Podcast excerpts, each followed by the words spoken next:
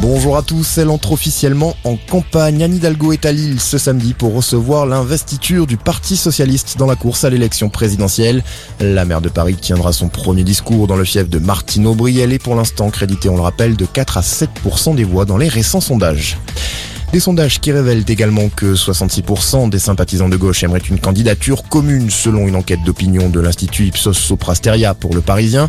Ils sont cependant 64% à juger que cette union de la gauche n'est pas faisable, un chiffre qui grimpe à 72% parmi la population française en général.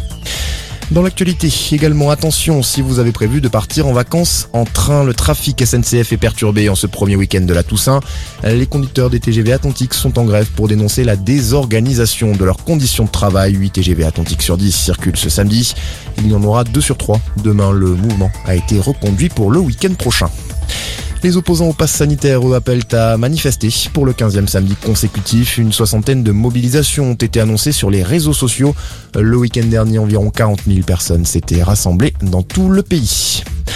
Un homme abattu par la police à Colombes, dans les Hauts-de-Seine. Les forces de l'ordre ont tiré sur le trentenaire qui les menaçait avec un couteau hier soir.